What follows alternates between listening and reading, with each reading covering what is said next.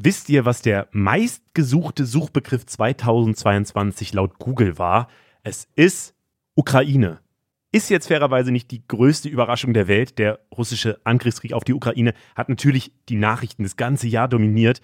Und weil es dabei jede Menge Entwicklungen gab, fanden wir es jetzt nochmal sinnvoll, diesen Schritt zurück zu machen und auf das große Ganze, auf das ganze Jahr zu gucken.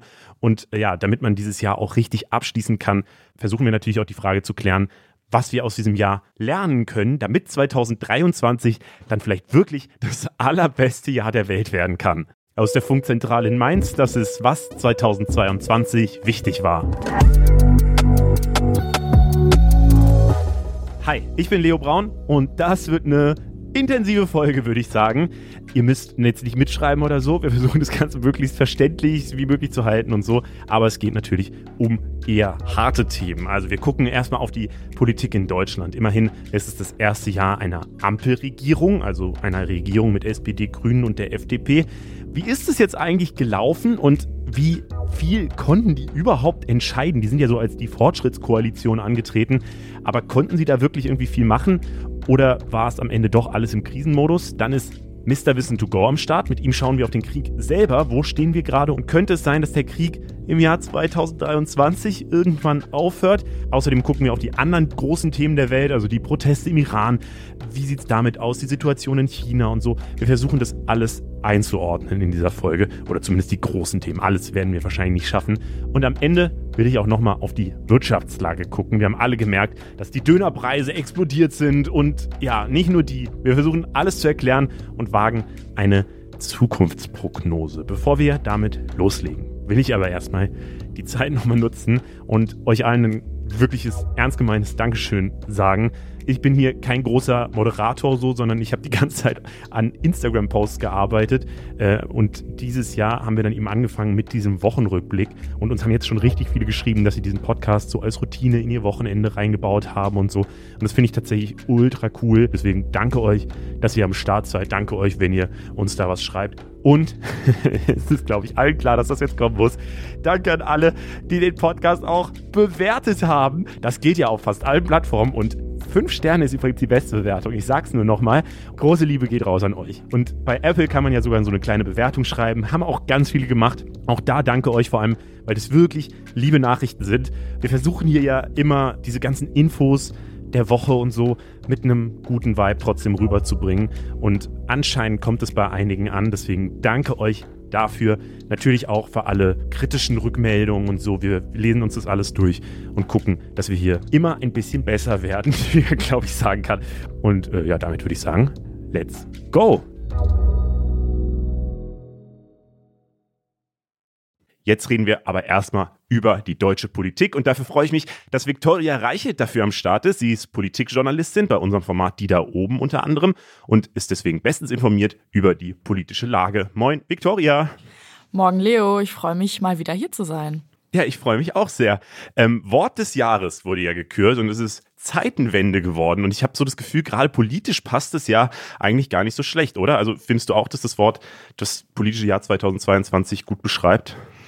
Ja, auf jeden Fall. Ich meine, das Wort wurde ja auch von Kanzler Scholz selbst in den Ring geworfen. Ähm, ob das politisch wirklich immer so geklappt hat, äh, ist eine andere Frage. Aber ja, also zumindest ähm, weltpolitisch oder in Europa durch diesen Krieg gab es äh, auf jeden Fall eine Zeitenwende. Die Ampel hat politisch darauf reagiert. Ja. Gehen wir mal einzeln durch und gucken mal, ob es alles so geklappt hat, wie die Ampelregierung sich das vielleicht erhofft hat. Es ist ja tatsächlich das allererste Jahr einer Ampelregierung in Deutschland, was ja an sich schon krass ist. Davor 16 Jahre lang Merkel-Regierung bzw. CDU-Regierung. Und die Ampelregierung ist ja von einem guten Jahr angetreten als die Fortschrittskoalition und hatte sich eigentlich hohe Ziele gesetzt. Ähm, so haben sie sich zumindest selbst genannt. Dann kam aber der Krieg im Februar. Wie viel Fortschritt ist denn jetzt aus deiner Sicht noch übrig geblieben? Ja, also dieses große Wort Fortschritt. Ich glaube, da hat sich sowohl in der Koalition als auch jetzt in der Bevölkerung so eine gewisse Ernüchterung breit gemacht, sicher auch überschattet durch diesen russischen Angriffskrieg. Wenn man jetzt mal so auf die Umfragen guckt, hätte die Ampelkoalition ja derzeit so keine Mehrheit mehr. Ich habe aber auch mal so ein bisschen auf die äh, Regierung davor geguckt. Das ist, glaube ich, relativ normal, dass da erstmal äh, eine gewisse Gespanntheit in der Bevölkerung ist, die dann irgendwann so ein bisschen abflacht. Und man muss ja auch einfach sagen, die Startbedingungen für diese Fortschrittskoalition waren super krass. Als sie damals angetreten ist, war, glaube ich, noch äh, Peak-Delta-Variante. Jetzt äh, Krieg in der Ukraine. Das sind ja wirklich historisch neue Dimensionen, mit denen sich diese Regierung da äh, rumschlagen muss. Deswegen, ich glaube, der, der, der große Fortschritt ist so einem gewissen ernüchterten, ernüchterten Pragmatismus gewichen. Das habe ich mir auch gedacht. Das war, wenn man sich so überlegt, was politisch vor ziemlich genau einem Jahr los war, dann sind es halt wirklich so die Themen Bürgertests, wie gratis sind sie noch und äh, müssen wir mal noch einen Lockdown machen und so. Das fühlt sich jetzt schon so weit weg an, alles wieder. Das ist ganz verrückt. Ähm, was sind denn so aus deiner Sicht die wichtigsten Errungenschaften, die die Ampel dann doch vielleicht geschafft hat in diesem Jahr? Also ich glaube, es gab einige große, wichtige und richtige Richtungsentscheidungen. Äh, schöne Alliteration. Es gab ja schon viel Bewegung bei äh, sozialpolitischen Themen. Es gab die Einführung des 12-Euro-Mindestlohn, der stand im Koalitionsvertrag. Es gibt ein neues Bürgergeld statt Hartz IV ähm, mit Kompromissen, aber es ist da. Es wurde schon viel Geld in die erneuerbaren Energien investiert. Ähm, das geht manchmal, glaube ich, so ein bisschen unter, weil da ja ökologische Kompromisse eingegangen wurden, dadurch, dass wir Kohle und Gas auch wieder an den Start gebracht haben. Gesellschaftspolitisch wurde der Paragraph 219a abgeschafft. Ähm, und es ist, glaube ich, auch noch relativ viel so in der Pipeline. Es liegen gewisse Eckpunktepapiere zu verschiedenen Themen vor, sei das Familienrecht, Kindergrundsicherung, Selbstbestimmungsgesetz, Aktienrente. Also ähm, da ist auf jeden Fall einiges passiert, was, glaube ich, manchmal so ein bisschen aus der Öffentlichkeit auch verschwunden ist. Aber ich würde sagen, die größte Errungenschaft ist so ein bisschen dieser Pragmatismus zwischen den drei Koalitionsparteien und wichtige Richtungsentscheidungen in der Sozialpolitik. Und für dich, Leo? Äh, ich wollte erstmal kurz nochmal erklären, 219a ist ja äh, diese, dieser Zugang zu Schwangerschaftsabbrüchen, dieses Werbeverbot für Schwangerschaftsabbrüche, was es vorher gab. Ja, ich würde dir komplett zustimmen. Tatsächlich habe ich auch kurz so Notizen gemacht, was so alles passiert ist und äh, du hast quasi alle getroffen. Ich würde vielleicht noch die, tatsächlich diese 100 Milliarden für die Bundeswehr mhm. einmal äh, noch dazu werfen, weil ich finde, yes. das ist schon auch so eines der Sachen, die die Ampel für mich gezeigt hat, ähm, weil ich glaube, vor einem Jahr, als die so angetreten ist, waren ja alle noch so ein bisschen unsicher, ob sie auch so gut auf Krisen reagieren kann wie die CDU, weil da waren wir ja sehr viel gewohnt von Merkel, dass sie sehr schnell und pragmatisch auf Sachen reagieren kann und dass die Ampel dann auch sehr schnell nach Kriegsausbruch eben diese Zeitenwende verkündet hat, diese 100 Milliarden verkündet hat, auch wenn das dann wieder in der genauen Umsetzung ein bisschen schwieriger war, ähm, fand ich schon, dass da sehr schnell auf die Krise reagiert wurde und das finde ich, äh, hätte man vielleicht nicht direkt gedacht, dass sie sich so gut darin bewährt erstmal, oder? Voll. Und ich glaube, was auch so ein bisschen unterschätzt wird, da habe ich mir nochmal Gedanken drüber gemacht, als Erfolge der Ampel ist schon auch die Versorgungssicherheit. Wir wissen aus anderen äh, großen politischen Krisen, wie zum Beispiel der Corona-Krise, die auch noch nicht so richtig vorbei ist, aber so im Peak schon, ähm, there's no glory in prevention. Und ähm, im Sommer war noch nicht so klar, wie gut wir durch den Winter kommen. Bisher ist die Versorgungssicherheit ja da. Also äh, niemand sitzt äh, bisher im Dunkeln und im, im ganz Kalten. Und ich glaube, das ist schon auch eine Leistung, wo im Hintergrund sehr, sehr viel geackert wurde. Mhm. Und auch äh, diese Entlastungspakete, das dann, also ich meine, das waren ja die großen Themen dann dieses Jahr, dass wie wer entlastet werden soll. Und ich glaube, da gibt es natürlich unglaublich viel Kritik dran, was da alles dann genau passiert ist oder wie entlastet wurde, ob das zu viel Gießkanne war, ob junge Leute dabei ähm, ja, missachtet wurden äh, oder zu kurz kamen. Aber trotzdem allein, dass da so viel Geld in die Hand genommen wurde, finde ich zumindest schon mal erstmal bemerkenswert. So. Ähm, aber vielleicht dann die Gegenfrage auch, äh, was war denn nicht so gut? Also wo waren denn so die Probleme oder was fehlt denn vielleicht noch? Ähm, ja, du hast gerade schon dieses äh, viel beschriebene Wort Gießkanne äh, ausgepackt. Das hätte ich jetzt auch ausgepackt, äh, ganz in Tradition der Opposition, die das ja auch verwendet hat. Die ist ja jetzt rein traditionell nicht so ein Fan von der Regierungsarbeit. Ähm, Darf ich einmal ganz kurz reinhaken? Ich finde dieses Wort Gießkanne, ich hasse es so sehr, weil ich mir immer denke, das ist doch das Gegenteil. Eine Gießkanne, das wird ja immer beschrieben für irgendwas, wenn das so alle gleichmäßig erreicht in der Bevölkerung und nicht gezielt die, die es am meisten brauchen. So. Du und hast total recht. Ich denke mir immer so, hey, wenn ich, wenn ich so einen Garten habe und so mit einer Gießkanne gerade rumlaufe, dann gehe ich doch zu der Pflanze, die es am meisten braucht und gebe der mehr Wasser als anderen Pflanzen, während ich, wenn ich zum Beispiel einen Wassersprenkler habe, die macht alles gleich. Deswegen finde ich, dieses Bild ist doch genau falsch, oder? Äh, Leo, du hast total recht und ich bin total froh, dass wir das jetzt im Medienjahr 2022 nochmal abschließen und zu diesem Fazit kommen, weil du hast total recht, ich habe mir da noch nie Gedanken drüber gemacht, aber ja, absolut ganze Jahr habe ich drüber nachgedacht. Das ist meine Konklusion auf jeden Fall. Ja, das ist äh, auf jeden Fall, ich finde, das ist newsworthy, ähm, dass das nochmal geklärt wurde jetzt. ähm, genau, äh, was eigentlich ein großes Plus der Koalition ist, nämlich dass ähm, sehr, sehr viel Geld für Absicherung von Menschen ausgegeben wurde, ist für mich gleichzeitig auch so ein bisschen ein Minus. Ähm, wie gesagt, wurde auch von der Opposition in meinen Augen richtigerweise angebracht. Da wurde sehr viel Geld ausgeschüttet, aber teilweise eben auch an Menschen, die es nicht unbedingt brauchen. Ich erinnere da nur mal an diese Energiepreispauschale von 300 Euro für Rentner und Rentnerinnen. Da ist jetzt die Frage, ob äh, ein Rentner ähm, mit einer super Betriebsrente jetzt wirklich diese 300 Euro braucht und warum dann Studenten und Studentinnen hingegen dann nur 200 Euro bekommen haben. Also da hat sich das mir manchmal nicht so ganz erschlossen und es ist ja wirklich sehr viel Geld an Unternehmen und auch Personen Personen ähm, gerichtet worden, die das eigentlich nicht bräuchten, wohingegen Menschen, die es sehr brauchen, bei denen ist es dann, glaube ich, oft wie so ein Tropfen auf einen heißen Stein, so ein bisschen ja, versandet. Ähm, da hätte man jetzt überlegen können, quasi handwerklich, ob man das nicht einfach nur an kleine und mittlere Einkommen zum Beispiel ausschüttet. Keine Ahnung, wie kompliziert es bürokratisch ist, wahrscheinlich sehr, aber trotzdem wäre das in meinen Augen äh, wichtig gewesen. Und gleichzeitig, was natürlich auch gesagt werden muss, dadurch, dass viel reagiert wurde auf, auf Krisen, ist der große Verlierer für mich in diesem ersten Jahr äh, der Ampel auch der Klimaschutz, weil, äh, wir haben es eben schon angesprochen, äh, Versorgungssicherheit gewährleistet werden musste. Wir haben Kohlekraftwerke wieder ans, ans Netz gebracht. Da ist wieder die Rede von Gas. Wir versuchen jetzt anderes Gas zu importieren und ähm, ja, da können wir natürlich noch so viele Erneuerbare ausbauen, wie wir wollen. Das ist natürlich eigentlich ein Schritt in die andere Richtung wieder, als wo wir eigentlich hinwollen. Äh, er war aber vonnöten. Aber trotzdem muss es, glaube ich, auch gesagt werden, dass diese hohen Ziele zum Klimaschutz, also an denen sind wir jetzt nicht näher dran.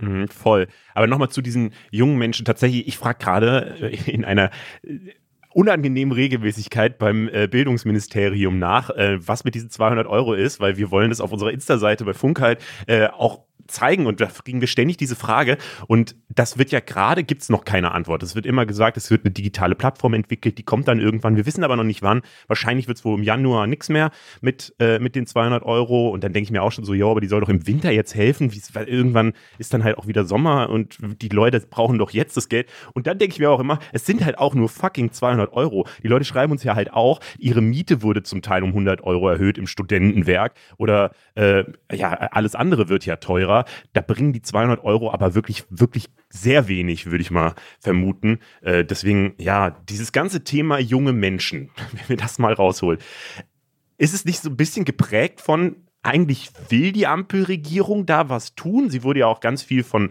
Erstwählern gewählt, gerade FDP und Grüne, äh, wurden ja stark von jungen Leuten gewählt. Ähm, und die hat sich ja, glaube ich, so am Anfang verstanden als eine Regierung, die sich eben jetzt auch um junge Leute kümmert. Aber dann bleibt alles so in der Pipeline stecken. Die BAföG-Erhöhung ist irgendwie gekommen, ist aber sehr niedrig ausgefallen. Cannabis-Legalisierung, was ja auch oft mit jungen Leuten in Verbindung das Lieblingsthema der jungen Menschen. genau, so, äh, ist irgendwie da, aber gleichzeitig weiß auch niemand so genau, ob das wirklich so gut durchkommt.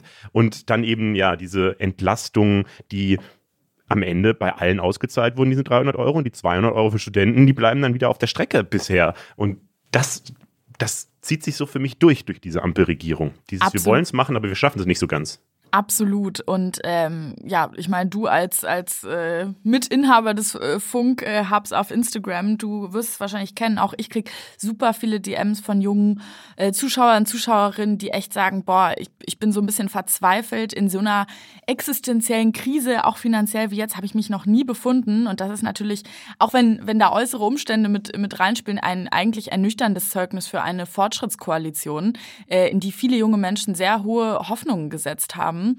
Ähm, ja, äh, also ich kann diese Enttäuschung total nachvollziehen. Bei einer Inflation, die sich seit Monaten irgendwie um die 10 Prozent bewegt, sind 200 Euro, bei denen noch nicht geklärt ist, wie sie jetzt genau ankommen, natürlich ein Tropfen auf den heißen Stein. Und ähm, ja, ich bin gespannt, ob sich die Ampel den jungen Menschen dann im nächsten Jahr mehr annimmt oder ob man das vielleicht auch so ein bisschen, ich weiß gar nicht, erklären kann damit, dass in Deutschland in einer stetig älter werdenden Gesellschaft die jungen Menschen halt auf dem Wahlzettel einfach auch nicht so richtig viel ausmachen. Mhm. Das andere Thema ist ja dann auch noch, dass die Unis zum Teil äh, zugemacht werden. Also wir sitzen hier in Rheinland-Pfalz und ich kriege das von manchen Unis in Rheinland-Pfalz mit, dass, äh, dass die entweder ganz zugemacht sind und nur noch auf digital umgestellt haben wieder, was wie heißt, dass die Leute zu Hause auch heizen müssen mehr äh, oder halt so die Bibliotheken und so zugemacht sind. Man muss aber auch positiver sagen, so, äh, auch da habe ich mir ein paar Sachen aufgeschrieben. Äh, also die Europawahlen sind ab 16, was ja ein Schritt für junge Leute ist. Das Kindergeld wird ab 2023 erhöht auf 250 Euro für jedes Kind. Äh, wie gesagt, BAföG ist so ein bisschen nach oben gegangen. Und nächstes Jahr soll ja dann ab dem zweiten Quartal auch der Kulturpass für 18-Jährige kommen. Also, dass man mit 18 200 Euro quasi bekommt, einen Gutschein, mit dem man dann ins Kino, ins Museum, vielleicht auch auf Konzerte, das ist irgendwie noch nicht so richtig klar, äh, gehen kann. Also so ein bisschen was bewegt sich da, wobei auch da wieder so diese Gerechtigkeitsfrage sich dann für alle direkt stellt, oder? Also warum nur die 18-Jährigen und so? Ich wollte gerade sagen, also äh, qua naturwissenschaftlichem äh, Gesetz ist man ja mit unter 18 eigentlich noch jünger und auch irgendwie noch abhängiger vom Einkommen vielleicht der Eltern. Ähm, deswegen, ja, erschließt sich mir der Sinn so nicht so ganz. Ist auch wieder das, das ist natürlich an sich eine super Maßnahme, aber auch da könnte man natürlich noch weitergehen, ne? Auch wieder Gießkanne oder Wassersprenkler, wie man es eigentlich nennen muss. Ja. Äh, lassen wir auch die Performance der einzelnen Leute äh, gucken. Das ist ja auch immer nicht ganz unwichtig bei der Politik. Es ist jetzt das erste Jahr von Kanzler Olaf Scholz äh, gewesen. Wie hat er sich denn geschlagen? Ja, Olaf Scholz ähm, ist ja in große Fußstapfen getreten, würde ich sagen. Mutti Merkel hat uns verlassen. Das ist ja eine Person, eine Führungsperson, äh, mit der viele junge Menschen in Deutschland auch aufgewachsen sind. Also ich selber bin so ein bisschen Generation Merkel. Äh, davor gab es zwar schon andere, als ich gelebt habe, die habe ich aber nicht so richtig politisch wahrgenommen. Das sind große Fußstapfen und man muss natürlich sagen, dass die Kritik, die es auch vorher schon an der Person Scholz gab, immer noch da ist. Also irgendwie so ein bisschen eine gewisse Unsichtbarkeit, jetzt nicht ähm, der größte Sympathie. Träger. Und dann gab es ja aber jetzt im, im Herbst diese große flammende Rede, als Merz ihm vorher aus der Opposition heraus so ein bisschen Führungsunwilligkeit oder Führungsunfähigkeit attestiert hatte. Und da gab es ja dann auf einmal eine Scholz-Rede, wo, glaube ich, viele aufgehorcht haben. Da hat man einen flammenden Redner äh, Scholz äh, beobachtet, der so richtig aus sich rausgekommen ist. Ich glaube, das hat. Das war diese Rede mit, das waren Sie. Dass die Bundeswehr eingespart wird, das waren sie und so weiter. Das war ja so seine, seine markigen Worte. Aber ja, die ist tatsächlich bei mir auch noch im Gedächtnis, was eigentlich auch weird ist, dass so eine Rede im Gedächtnis bleibt. Aber ja, ja, voll. Und ich glaube aber, so geht es äh, vielen Menschen. Ähm, und das ist ja, glaube ich, so ein bisschen der Kanzler Scholz, von dem viele gerne mehr hätten. Eine quasi auch in der Öffentlichkeit präsentere Figur, ähm, die diese Führungsrolle auch öffentlich so ein bisschen mehr annimmt. Das ist ja auch mal die Frage, wie viel muss so ein Kanzler, das war auch schon eine Frage bei Merkel, wie viel muss ein Kanzler, eine Kanzlerin eigentlich nach außen kommunizieren? Ist der Job nicht auch einfach nach innen äh, das Kabinett irgendwie gut zu führen. Und da hat man ja oft dann gar nicht so, ein, so einen Einblick. Aber ich glaube, vielen jungen Menschen oder Menschen generell in Deutschland würde das ganz gut gefallen, in, in Zeiten wie diesen quasi so ein bisschen mehr Führung, ein bisschen mehr rhetorische Stärke auch nach außen. Also, und ich glaube, da, davon, ja, davon würden viele gerne mehr sehen. Mhm. Hast du denn das Gefühl, dass er so im Hintergrund gut die Fäden zieht? Weil es gab ja doch auch schon relativ viel Streit so zwischen den einzelnen Mitgliedern und das wäre ja das, was er dann eigentlich lösen müsste. So, ich glaube, das krasseste war ja dann dieses Machtwort, was er auch irgendwann so im Herbst gesprochen hat zur AKW-Frage, wie lange jetzt AKWs noch weiterlaufen sollen, ähm, was eine Maßnahme war, die er machen kann als Kanzler. Also einmal auf den Tisch hauen und sagen, so und so wird es jetzt einfach gemacht. Äh, ist aber eine Sache, die man so in Deutschland eigentlich noch nie gesehen hatte in der Form und vor allem bei Merkel nicht. Also äh, hat er damit am Ende Stärke gezeigt oder Schwäche? Ich war ziemlich beeindruckt davon, dass das auf den Tisch gekommen ist, dass er das, äh, dass er von diesem Recht quasi Gebrauch gemacht hat. Ähm, genau, wir haben das in Deutschland bisher so noch nicht gesehen, aber es ist natürlich auch bei drei äh, Koalitionsparteien ähm, wichtig. Ich fand das eigentlich ein, ein gutes Signal, dass ähm, quasi dieser Streit, der da nach außen getragen wurde, und das ist nun mal einfach bei drei sehr unterschiedlichen Koalitionsparteien, zwei sind sich vielleicht äh, oft einiger als die dritte, ähm, da war das, finde ich, schon ein starkes Signal. Ähm, so ganz so oft sollte man davon wahrscheinlich nicht Gebrauch machen, weil sich dann so ein bisschen die innere Zerstrittenheit ja auch zeigt. Ähm, aber für mich hat das eigentlich schon Führungsstärke bewiesen, weil ja dieser Streit, der dann auch oft mal nach außen dringt, auch so ein bisschen dieser Koalition als Schwäche äh, nachgesagt wird. Ich glaube aber, das ist total unvermeidbar bei drei unterschiedlichen Parteien. Mhm.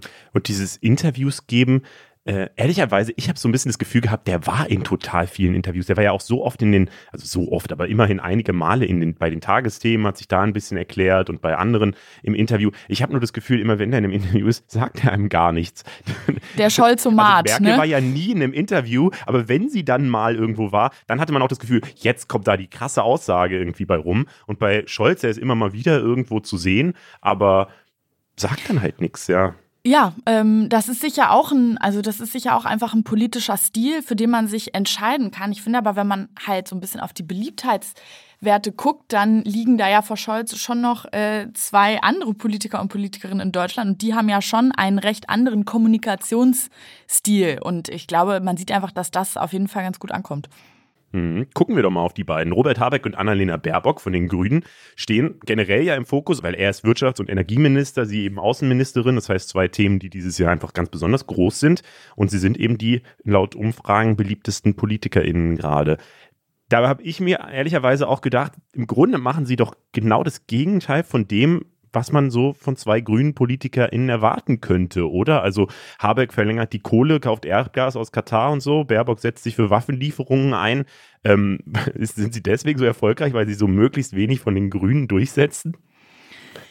Nein, das glaube ich nicht, aber tatsächlich ist das ein, ein absurdes Bild, das habe ich mir auch gedacht. Äh, der Name mag eigentlich anderes äh, mag anderes versprechen, genau. Und dann haben wir da den Habeck gesehen in Katar mit äh, Knicks vor dem Emir äh, auf der Suche nach den, äh, nach den überall gewollten fossilen äh, Energiestoffen äh, wenn man das von einem Jahr gesehen hätte, hätte man wahrscheinlich auch gedacht, what the fuck, es äh, war auch alles anders geplant. Ich glaube, was sich da gerade zeigt, ist natürlich ein grüner Pragmatismus. Das ist eine, das sind realpolitische Umstände, die vielleicht nicht immer mit grünen Idealen vereinbar sind. Aber ich glaube eben dieser Pragmatismus, übrigens nicht nur bei den Grünen, sondern bei allen Parteien, die in dieser äh, Ampelkoalition sind, das ist das, was diese Koalition ja noch äh, zusammenhält gerade, weil da teilweise so unterschiedliche Weltansichten oder, oder äh, unterschiedliche politische Verständnisse aufeinanderprallen, dass es anders eben gar nicht geht. Und ähm, wenn es eben um Versorgungssicherheit geht, dann muss auch ein grüner äh, Wirtschaftsminister äh, sich auf die Suche nach fossilen äh, Energiequellen machen, ja.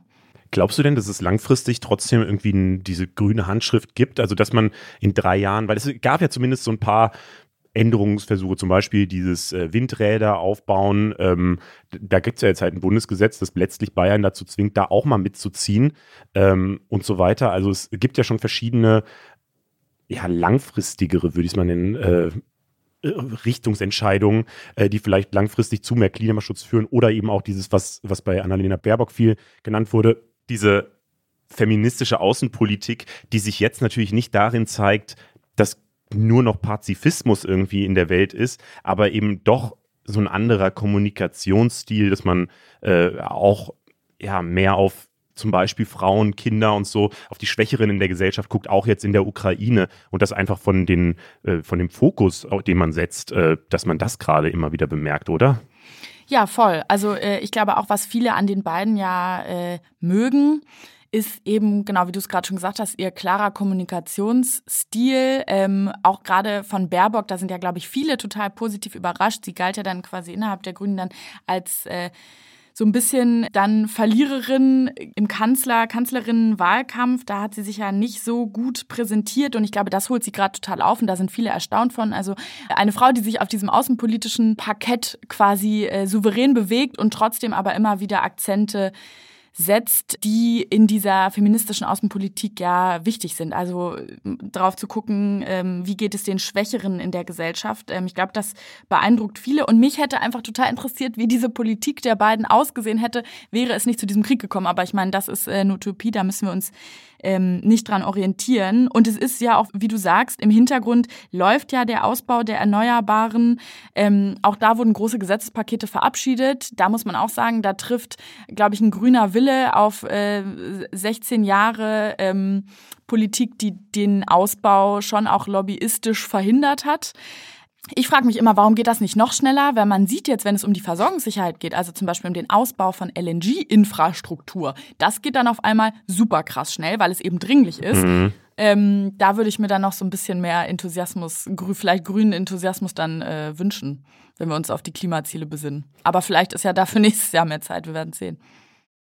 Ja, ich glaube, das Jahr wäre insgesamt schöner, wenn es keinen Krieg gäbe. Ja. Das kann man, glaube ich, so zusammenfassen. Wie bewertest du die Rolle der FDP in der Regierung? Weil einerseits habe ich das Gefühl, dass sie relativ viel durchsetzen kann. Also die AKWs laufen zum Beispiel ja erstmal weiter. Es gibt kein Tempolimit, auch wenn viel drüber diskutiert wurde. Das Werbeverbot für Abtreibungen wurde sehr schnell von Justizminister Buschmann gekickt. Also das sind ja alles Sachen, die auf der Plusseite von der FDP stehen. Auf der anderen Seite stehen sie jetzt bei Wahlumfragen nur noch halb so gut da wie vor einem Jahr und gelten auch das hast du auch schon äh, angesprochen, so als die Opposition in der Regierung. Das heißt, sie äh, verursachen viele Diskussionen, würde ich sagen. Und äh, man könnte auch sagen, sie bremsen damit so die Regierung einigermaßen. Äh, wie ist denn so dein Fazit der FDP? Ich glaube auch, dass sich die FDP in dieser Rolle des äh, Wir sind hier quasi das Korrektiv der Grünen und der SPD, damit diese Koalition nicht zu sehr ins Linke abrutscht, dass sie sich eigentlich in dieser Rolle ganz gut gefällt, beziehungsweise diese Rolle auch mehr betont, seit äh, eben die Umfragewerte für die FDP so äh, schlecht sind. Sie ist ja auch in einigen Landtagswahlen äh, 2022 quasi aus den Landesregierungen geflogen und ich glaube, das war auch nochmal so ein mhm. Weckruf, sich nicht zu sehr äh, als, äh, als Happy Einheit zu präsentieren, sondern natürlich auch mit Christian Lindner in der Rolle des äh, Schatzmeisters immer auch so ein bisschen zu gucken, was diese ganzen Ideen denn eigentlich kosten und ähm, da sich noch standhafter zu positionieren als vielleicht zu Anfang der Koalition, weil ähm, ich glaube, die gerade einfach aufpassen wollen, äh, ihr liberales Profil äh, zu behalten in einer Koalition mit zwei von ihnen aus gesehen linken Parteien. Ne? Mhm. Gucken wir auch noch mal kurz auf die Opposition. CDU, CSU ist ja jetzt das erste Mal nicht in der Regierung seit 16 Jahren. Und ich habe schon das Gefühl, dass Friedrich Merz ja, zumindest viel Medienpräsenz für sich einheimsen kann und dann doch äh, viele Diskussionen auslöst, was ja, kann man so sagen, die Rolle der Opposition ist. Meinst du, die macht einen guten Job, die Union? Hat die so ihre Oppositionsrolle gefunden schon? Ja, also wenn man sich mal die Oppositionsrolle anguckt, was ist das eigentlich? Ist natürlich auch äh, eine Kritikgeber, Geberin äh, an die an die Regierung. Und ich glaube, wenn man es danach bewertet, dann äh, machen sie das gut, weil sie sind sehr laut ähm, wie du schon gesagt hast, Merz äh, in vielen Talkshows, in vielen Interviews eigentlich zu jedem Schritt der Ampelkoalition ein, ein Kommentar. Und bei manchen Sachen, zum Beispiel beim Bürgergeld, haben sie ja tatsächlich dann auch ihre Macht, zum Beispiel im Bundesrat, genutzt, um das Gesetz nochmal in ihre Richtung zu verändern und ja, letztlich abzuschwächen. Äh, also da, da nutzen sie ja wirklich so auch ihre Oppositionskraft, kann man ja sagen. Sie nutzen ihre Oppositionskraft. Vom Ton der Kritik bin ich äh, bei einigen Debatten äh, irritiert. Wenn man jetzt zum Beispiel mal guckt auf, äh, das war jetzt letztens erst die Reform des Staatsbürgerrechts. Ähm, da ging es dann darum, dass ähm, die Ampel ja quasi die Hürden für die Einbürgerung in Deutschland herabsetzen will. Ich glaube von acht Jahren auf fünf Jahren. Ähm, und da hat die Union dann auf einmal von einer oder Teile der Union von einer Verramschung der deutschen Staatsbürgerschaft gesprochen. Und teilweise bin ich vom, vom Ton der Opposition so ein bisschen überrascht, weil er sehr, sehr scharf ist. Und ich finde auch teilweise ab und zu ins Populistische driftet. Ähm, aber ja, ich glaube, dessen ist sich äh, Friedrich Merz auch bewusst und äh, ich glaube, er gewinnt gerade in seiner Rolle als Oppositionsführer. Also er als Personalie macht das, glaube ich, für sich und für seine Ziele gerade sehr gut in diesem sehr lauten, sehr polterigen. Ob das immer so stilistisch äh, die schönste Wahl ist, ist die Frage. Ja, über die Details dazu reden wir ja quasi jede Woche hier in der Folge. Also dazu, zu dieser Einbürgerungs- und Staatsbürgerdiskussion kann ich euch auch die Folge von Anfang Dezember empfehlen da habe ich es den dümmsten Take, den man nutzen kann, genannt. Deswegen habe ich ein bisschen die Rolle gerade geswitcht und einfach mal äh, eine positive. Also ich, ich finde es tatsächlich so rein stilistisch oder beziehungsweise rein, rein formell, dass sie als Opposition auftritt und dagegen gibt und eine Diskussion auslöst, damit äh, ja, sie letztlich die Gesetze auch mal auf die Schwachstellen abklopft, finde ich erstmal gut. Ich finde aber ja. auch, dass sie sich da manchmal einfach die falschen Punkte auswählt und so ein bisschen, ja, ich finde populistisch trifft es ganz gut, was du gesagt hast. Ja. Ähm, Dann vielleicht nochmal ganz kurz die anderen beiden Parteien, die auch noch so im Bundestag mit rumsitzen, beziehungsweise sitzen ja sogar drei rum. Dieser südschlesische Wählerbund, von dem ich nie was gehört habe seit der Wahl, äh, sitzt ja auch noch da. Äh, aber äh, AfD und die Linke wie, wie, finden wir die denn? Weil die Linke zerlegt sich ja irgendwie selber, habe ich so das Gefühl. Ja, und also die AfD hat jetzt plötzlich Reichsbürgerkontakte und äh, wird da in Razzien hochgenommen, oder zumindest einzelne Abgeordnete. Das ist ja schon relativ krass, oder? Was ist das für eine Opposition? Also, ja, äh, trifft ja vielleicht auch ganz gut, warum wir sie jetzt nochmal so abgesondert äh, behandeln. Ich glaube, beide Parteien sind, äh, wie du schon sagst, eigentlich mit der innerparteilichen Zerlegung äh, beschäftigt. Äh, die Linke, ähm, genau, äh, Janine Wissler hat jetzt irgendwie letztens nochmal äh, natürlich auch die Armut in Deutschland lamentiert und auch da gesagt, dass die Ampel ähm, nicht genug auf die Menschen guckt mit, mit geringen Einkommen. Und da hat sie auch einen Punkt. Das ist natürlich aber auch ein klassischer linker Punkt. Ähm, und die Antworten auf die großen Fragen der Regierung sind mir da auch einfach zu kurz gegriffen gerade. Und das zeigt ja ganz schön, dass die Partei eigentlich auch innerparteilich gerade mit äh, anderen Dingen beschäftigt ist. Da muss man ja immer gucken, wie sich das jetzt äh, weiterentwickelt. Äh, es gibt da Überlegungen von der super populären Sarah Wagenknecht, wird die sich jetzt quasi ausgründen, gründet ihre eigene Partei ähm, die ja dann auch wieder gewissermaßen Publikum anspricht, was eigentlich die AfD wählt. Kommen wir mal zur anderen Partei äh, da in der Opposition. Auch die, äh, ja, du hast es gerade schon angesprochen, Reichsbürger, Razzia, also das sind ja wirklich ganz gruselige Geschichten, die da gerade hochkommen. Auch die nicht so richtig viel beschäftigt mit wirklich realpolitischen Ansätzen, sondern eigentlich mit einer Orientierung innerhalb der Partei und äh, ja, also der teilweise auch Sachen, die wirklich äh, strafrechtlich relevant sind. Also ganz erschreckend. Hm, dabei ist ja eigentlich gerade dieses Armutsthema, was du gerade genannt hast, ist, glaube ich, gerade unglaublich relevant, weil richtig vielen Leuten über Inflation, über Energiepreise und so weiter das Geld einfach ausgeht. Und da muss man, finde ich, ganz viel drauf gucken.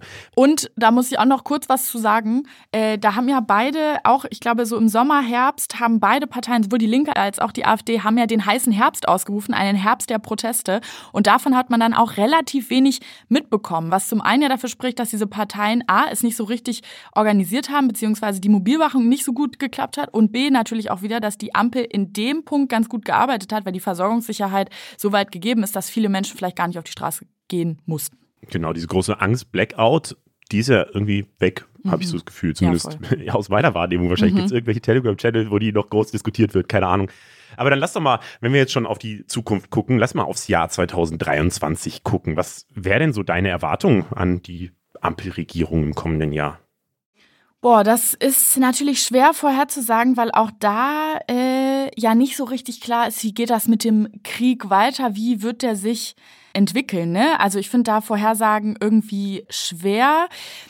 Wenn man jetzt auf die ersten Monate guckt, wo es vielleicht auch noch mal kälter wird, dann werden uns da wahrscheinlich die gleichen Fragen wie dieses Jahr beschäftigen. Also wird bzw. muss es weitere Entlastungspakete geben. Das heißt, da wird sich dieser Innerkoalitionsstreit wahrscheinlich fortsetzen. Äh, Entlastungspakete versus vielleicht auch Christian Lindner, der dann auch wirklich mal auf die Schuldenbremse beharren will. Da hat er dieses Jahr auch große Eingeständnisse äh, gemacht, über die er unter Weihnachtsbaum auch noch mal reflektieren wird. Also das finde ich ist so ein potenzielles Streitthema Einmalzahlungen versus Schuldenbremse oder Entlastungen versus Schuldenbremse auch, auch so steigende Zinsen sind weiterhin irgendwie total unbekannt. Da weiß man auch nicht, wie sich das entwickelt. Also es hängt ja einfach wirklich viel vom Krieg in der Ukraine ab und dessen weiterem Ausgang. Und diese Strompreisbremse beziehungsweise äh, Gaspreisbremse, die ja äh, kommen soll, ich, ich sehe da schon für die nächsten Monate eine Riesendiskussion um, wie viel Bürokratie erzeugt ist. Kommt es wirklich an? Klappt das alles so, wie wir es gedacht haben? Oder ist es am Ende unfassbar aufwendig gewesen, weil es ja doch ein sehr komplizierter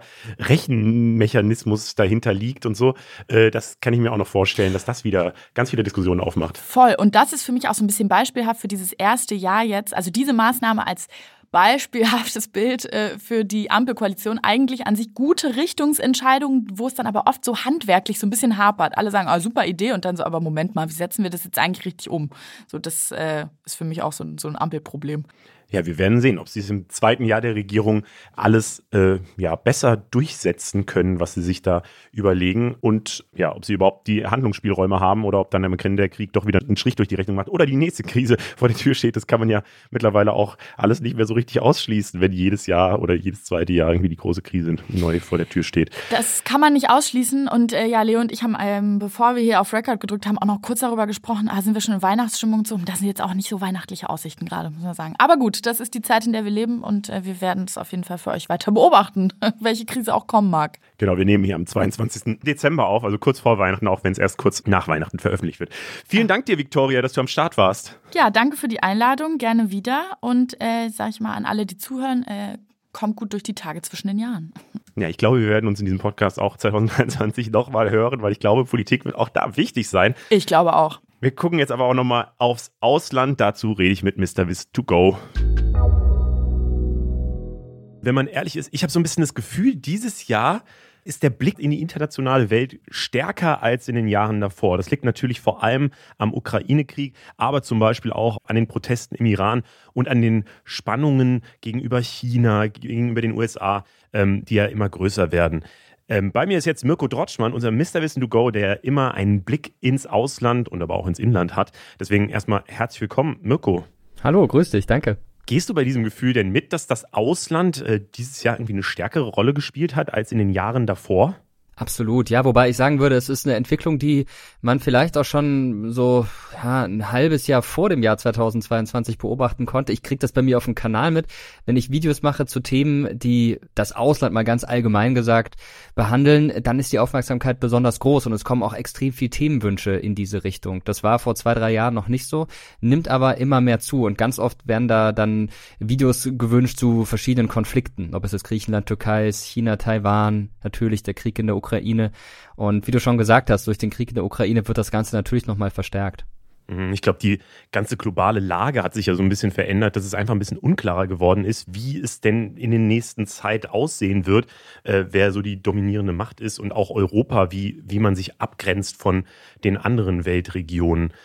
Wir gucken aber jetzt als allererstes mal auf den Krieg in der Ukraine. Am 24. Februar 2022 ist Russland ja in die Ukraine einmarschiert.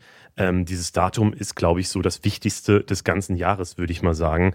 Ähm, davor gab es schon acht Jahre lang Krieg in der Ostukraine, aber trotzdem war das dann nochmal dieser harte Cut in Europa. Zehn Monate geht dieser Krieg damit jetzt schon und nach einer kurzen Pause im Herbst greift Russland in den letzten Wochen auch wieder massiv an. Präsident Zelensky schafft es seit Kriegsbeginn der Bevölkerung Mut zu machen und zu motivieren.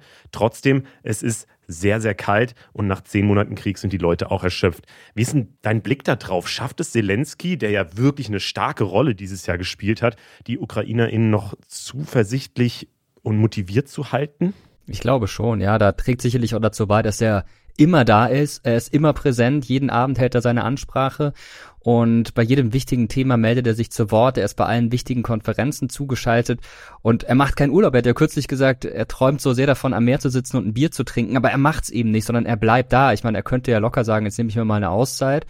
Aber er ist vor Ort und ich glaube, das wissen sehr viele Ukrainerinnen und Ukrainer zu schätzen und deshalb ist er der Mann, der die Leute im Land hinter sich vereint und man merkt auch wirklich, dass die Ukraine nach wie vor fest zusammensteht. Da gibt es zumindest keine Berichte darüber oder nur weniges, dass es da äh, unterschiedliche Lager gibt oder dass die einen sagen, ach komm, jetzt lass uns doch mal aufgeben oder die anderen sagen jetzt erst recht, sondern nein, ähm, da kommt eigentlich immer nur eine Aussage, wir schaffen das, wir stehen zusammen und wir, wir besiegen Russland und das ist sicherlich ein großes Verdienst auch von Wladimir Zelensky. Mhm.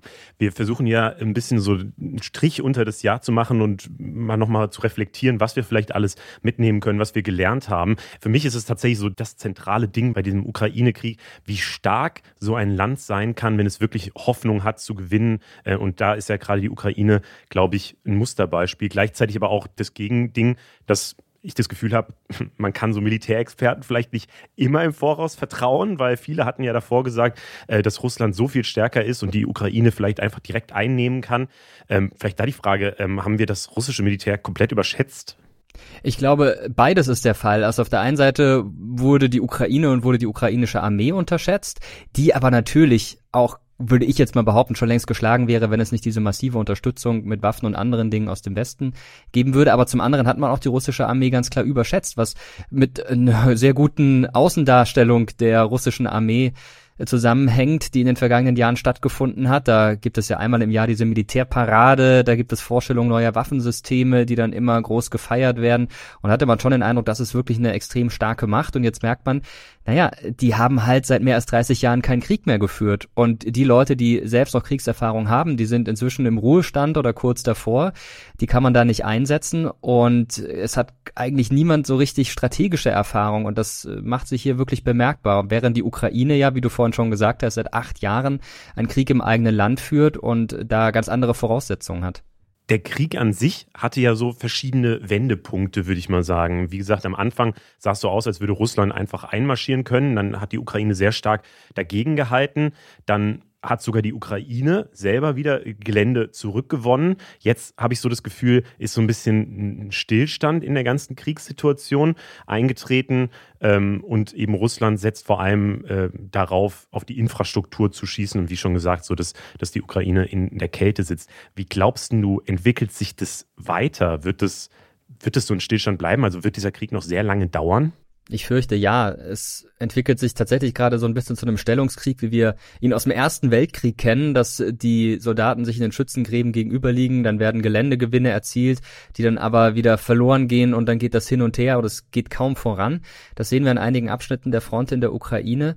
Gleichzeitig sterben natürlich immer mehr Menschen und Russland fährt in meinen Augen eine extrem perfide Taktik, dass man jetzt die Infrastruktur angreift. Ungefähr 10 Millionen Ukrainerinnen und Ukrainer sind gerade ohne Strom. Das ist unglaublich viel. Vor allem, wenn man bedenkt, dass, ja, da gibt es Schätzungen zu, aber mindestens 10 Millionen Ukrainerinnen und Ukrainer gerade gar nicht im Land sind und viele im Land auf der Flucht. Also sagen wir mal, nur ungefähr die Hälfte der Leute in der Ukraine hat gerade noch einen festen Wohnsitz und davon wiederum die Hälfte keinen Strom. Also das sind unvorstellbare Zustände.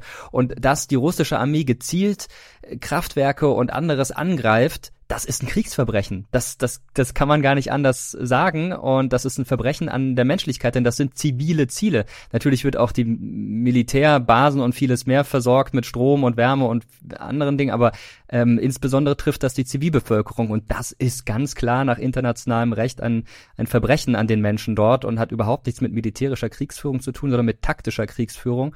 Und da zeigt sich auch, dass Russland einfach keinen anderen Weg mehr sieht, weil man ein Stück weit mit dem Rücken zur Wand steht. Über dieses Thema Kriegsverbrechen wurde ja dieses Jahr auch viel geredet. Ehrlicherweise habe ich so ein bisschen das Learning für mich gezogen, dass das gar nicht so viel Macht hat, so dieses Völkerrecht, weil davor dachte mhm. ich immer, naja, man kann ja dann Leute nach Den Haag schicken, so äh, Kriegsverbrechen sind ja verboten, geächtet von allen Ländern und so. Ähm, das heißt, ich hätte nicht erwartet, dass es nochmal zu so einem Krieg in Europa kommen kann. Und ja, also so richtig scheint es aber ja niemanden zu interessieren, dass da gerade diese ganzen Regeln überschritten werden, oder? Ja, da zeigt sich dann, wie wirkungslos oft das Völkerrecht ist und wie wirkungslos die Vereinten Nationen sind. Das hat man ja immer wieder gesehen. Auch zum Beispiel in Ruanda, wo es einen Völkermord gab, eine Million Menschen umgebracht wurden und die UNO konnte nichts machen. Ähm, oder im, in den Jugoslawienkriegen, wenn wir an Srebrenica denken, da waren sogar Blauhelmsoldaten vor Ort und nichts äh, ist passiert im Sinne von, es wurde nicht eingeschritten, sondern da wurden auch Menschen massenweise umgebracht und äh, ja, Papier ist geduldig ist so ein Spruch und äh, der zeigt sich jetzt wieder in seiner ganzen Wahrheit. Denn wenn Wladimir Putin sagt, ich erkenne das alles nicht an und ich fahre natürlich nicht nach Den Haag, wenn ich dort unter Umständen angeklagt werde, dann kann man da nichts machen. Natürlich kann man sagen, wir klagen Wladimir Putin an ähm, und sobald er das Land verlässt und in ein Land kommt, äh, das da mitmacht, dann wird er verhaftet, aber natürlich wird er das dann nicht machen und wird in Russland bleiben. Also das ist wirklich ein schwieriger Punkt und da zeigt sich, wie zahnlos dann auch internationale Organisationen sind. Dann nochmal das Thema Diplomatie oder auch die Rolle Deutschlands. Ähm, wie ist denn da so deine Einschätzung drauf? Ich weiß noch, wie du ähm, zu Beginn des Krieges, als wir hier schon mal eine Podcast-Folge zusammen aufgenommen hast, wo wir ähm, die Frage gestellt haben, wie könnte dieser Krieg eigentlich enden? Wo mhm. du gesagt hast, ähm, so ein Krieg wird zwangsläufig immer mit einem Frieden, mit einer Friedensverhandlung enden. Das heißt, irgendwann wird es zu diesen Verhandlungen kommen müssen, nur danach sieht es halt bisher nicht aus. Gäbe es denn irgendwas, was Deutschland oder der Westen oder Europa noch mehr tun könnte, um darauf hinzuarbeiten, dass es zu, einem, zu so einer Lösung kommen kann? Bisher sind es ja vor allem diese Sanktionen und eben diese Waffenlieferungen, um die Ukraine zu unterstützen. Genau, ja, es wird ja immer mal wieder gefordert aus verschiedenen Richtungen dass man mit Russland äh, wieder ins Gespräch kommt, äh, Verhandlungen aufnimmt und man muss sagen, die Gesprächsfäden sind auch nie ganz abgerissen. Äh, Olaf Scholz, der deutsche Bundeskanzler, hat kürzlich mehr als eine Stunde telefoniert mit Wladimir Putin. Auch Joe Biden hat angekündigt, mit Putin zu sprechen. Also es finden Unterredungen statt, aber die offenbar ohne Wirkung sind. Und solange das der Fall ist und sich Russland nicht bewegt, bleibt Deutschland und bleibt der Europäischen Union nichts anderes übrig, als die Ukraine weiterhin zu unterstützen. Denn letztendlich geht es darum, bei solchen Verhandlungen, die, wie du gerade schon gesagt hast, eigentlich unabdingbar sind, die beste Position zu bekommen. Und natürlich hast du eine bessere Position bei Verhandlungen, wenn du ähm, auf dem Schlachtfeld sozusagen auf dem Vormarsch bist, als wenn du die ganze Zeit mit Rückzug beschäftigt bist. Und das ist so ein bisschen der Plan, auf der einen Seite äh, die Ukraine weiterhin zu stärken und auf der anderen Seite aber darauf zu dringen, dass es Verhandlungen gibt und da die bestmögliche Verhandlungsposition für das angegriffene Land zu schaffen, nämlich für die Ukraine. Aber da siehst du nicht, dass es 2023 wirklich zu so einer Friedensverhandlung noch kommen kann oder zu einem Abschluss von so Friedensverhandlungen vor allem. Das Jahr ist lang. Das ist schwierig zu sagen. Also natürlich kann dieser Krieg noch jahrelang andauern, aber ich denke mal schon, dass wir da 2023 Bewegungen sehen werden. Äh, anders geht's auch gar nicht, auch wenn wir uns die Weltwirtschaft angucken, wenn wir uns die sonstigen Krisenherde auf der Welt angucken. Das kann sich auch Russland nicht auf Dauer leisten, was den Verlust an Soldaten angeht. Selbst was die Ausgaben angeht, wird ja immer gesagt, Russland hat hohe Einnahmen durch Gasexporte und vieles mehr. Das stimmt, aber trotzdem ist so ein Krieg extrem teuer. Und man braucht auch jede Menge Ressourcen. Man kann ja nicht einfach Waffen aus dem 3D-Drucker rauslassen und direkt einsetzen. Das geht vielleicht im kleineren Maßstab, aber im großen nicht. Und die müssen natürlich dann auch erstmal hergestellt werden. Genauso wie Munition Munition und irgendwann geht das aus. Und deshalb ist meine Hoffnung schon, dass es 2023 da Bewegungen gibt. Mhm. Bleiben wir nochmal in Europa. Das ist ja auch so ein Thema des Jahres gewesen, so die ganzen Regierungen in Europa. Wie verhalten die sich jetzt? Ähm, und auch bei den ganzen Neuwahlen, was passiert da jetzt? Ich habe das Gefühl, dieses Jahr ähm, hat der Rechtspopulismus in Europa deutlich gewonnen. Also in Italien ist jetzt Giorgia Meloni äh, Ministerpräsidentin, die ja einfach zu einer ultrarechten Partei gehört. Ähm, in Frankreich war es dieses Zittern vor der Stichwahl zwischen Le Pen und mit der Frage, ob sie vielleicht sogar ähm, Präsidentin werden könnte, was, glaube ich, so realistisch war wie bisher noch nie. Und auch in Schweden haben die Schwedendemokraten gewonnen, das heißt eine rechte Partei. Ähm, glaubst du, dass dieser Rechtsextremismus oder Rechtspopulismus in Europa ja ein größeres Problem wird immer mehr? Es ist ja schon seit längerer Zeit so, dass es in Europa Länder gibt, die in Richtung rechts rutschen. Österreich war so ein Land, äh, das unter Alexander Kurz sehr stark nach rechts gerutscht ist. Die Regierung ist ja inzwischen Geschichte, jetzt gibt's wieder andere Tendenzen. Aber gerade Frankreich ist ein Land, in dem die gesellschaftlichen Lager immer weiter auseinandergehen, der Graben immer größer wird und das zeigt sich dann eben auch bei solchen Wahlen, äh, ähnlich wie es in den USA auch ist. Man hat fast 50 Prozent für Donald Trump gehabt und die gehen ja nicht einfach weg und äh, ähnlich ist es auch in Frankreich, also es ist wirklich so eine 50-50 Aufteilung. Italien, ja, das hat sicherlich auch mit der Unzufriedenheit mit der Regierung in der Vergangenheit zu tun oder mit den Regierungen, muss man ja in Italien sagen. Da gab es ja gefühlt jede Woche eine neue Regierung.